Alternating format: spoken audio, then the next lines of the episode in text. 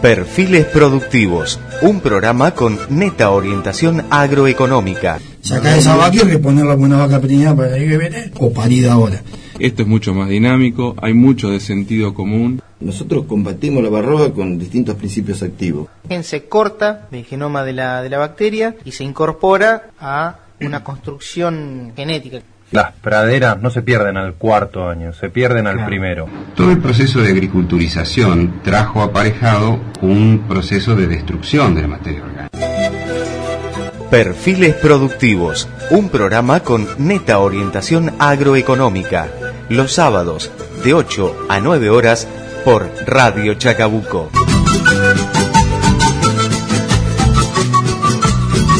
Buen día a todos los oyentes de Radio Chacabuco. Comenzamos un nuevo programa ya el segundo de enero del 2016 y hoy lo tengo como invitado a mi amigo el ingeniero Néstor Esteves. ¿Qué tal Néstor? Acá, cor, acércate un poquito. Ahí está, ahí está. Sí, buen día Norberto, buen día audiencia. Bueno, eh, estuvimos hablando en la semana, yo pasé por allá por la cooperativa y uno de los temas que, que pensábamos que podíamos tocar era, eh, es un poco temprano todavía, pero la diferencia que va a haber en los costos de maíz eh, para la próxima campaña. Eh, porque digamos, la, el, las retenciones ya no van a estar y los costos que son generalmente, los costos fijos que son los que influyen mucho en la siembra, en la, en la, la cuestión Mm. de la producción de maíz, eh, van a estar eh, con el dólar libre, Exactamente. que no se sabe cuál va a ser en su momento el valor que va a tener. Sí, eh, uno por ahí lo que lo primero que trata de analizar, a pesar de, de- de- de estos pocos días que ha transcurrido, qué impacto tiene estas modificaciones. Y siempre digo, por ahí quizás eh, falta que pasen un poco más de días, ver cómo va evolucionando, digo, pero creo que en el caso de, del maíz y del trigo, básicamente, eh, la quita de las retenciones eh, genera mucha expectativa, en, en- básicamente en dos cultivos que, que venían con el área cayendo Venían eh, en superficie de siembra, digo.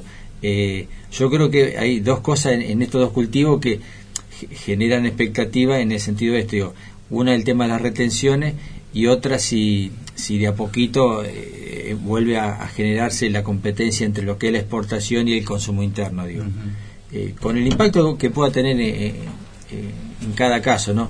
Pero creo que eso genera expectativa y genera hoy creo que por ahí es muy prematuro hablar, digo, pero yo creo que hoy eh, me animaría a decir que la expectativa de en cuanto a la siembra de trigo ya creo que Cambió, creo que hay otra- sí creo que hoy eh, pero por varias razones yo siempre digo, acá nunca como en todo en todas cosas de la vida nunca hay un solo motivo que genera cambios digo sino que hay varias cosas que llevan a, a que creo yo que el área de trigo tiene que crecer y quizás eh, bastante digo. Claro.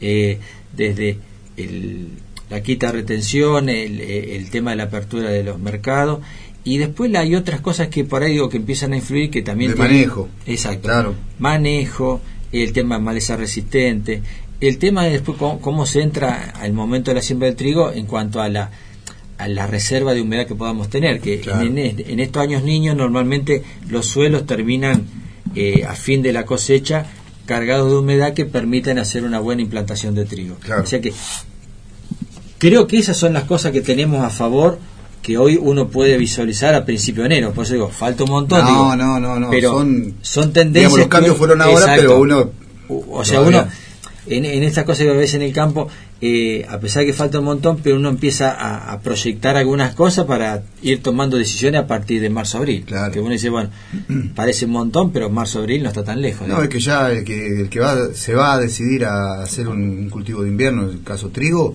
ya tiene que estar viendo. de a poquitito tiene que estar Claro. sí tal cual Y decime, con respecto, porque todo lleva, va con todo, digamos. Este año, eh, en el caso de los, los multiplicadores de trigo, en el caso de ustedes, multiplican trigo.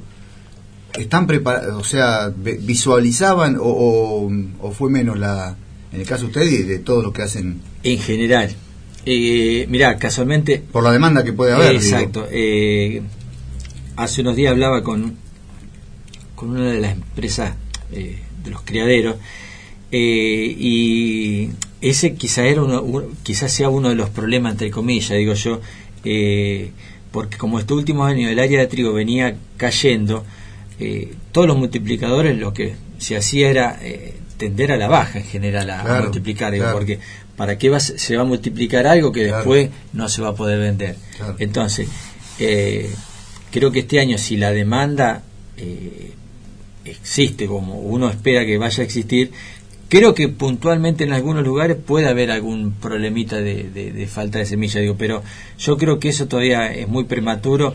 Eh, creo que siempre hay, habrá que ver cuánto es la Cómo crece- cómo crece no es lo el- mismo que haya una expectativa de un 10% de un 20 o de un 30 Claro, así claro. que creo que eso en la medida que vayan pasando las semanas se va a ir viendo eh, cuál es la expectativa de siembra de la gente digo tanto de Hay trigo- zonas que se siembran, Sí, hay zonas que son, tradicionalmente. son tradicionales de trigo, que es muy difícil, puede bajar un poquito la superficie, Tal sobre cual. todo el, el- en, la- en el sudeste bonaerense se traerá semillas de allá, supongo. Yo creo que eh, todo depende de la expectativa que tengamos Claro. acá de área de, de- de crecimiento. Digo, parece el crecimiento moderado, creo que acá va, va, va a ser más que suficiente lo que tengamos en esta zona. digo Claro. Pero bueno, creo que eso lo va a marcando una vez que entremos entre marzo, diría más que nada para ir abril en adelante, digo, porque para ir marzo es demasiado prematuro. Claro, viste que, digamos, el productor produce para tener una rentabilidad económica, por supuesto. Y cuando la producción no, no le reditúa económicamente, tenés que ver de, de qué otra manera solucionar ese problema. Pero para nosotros, de-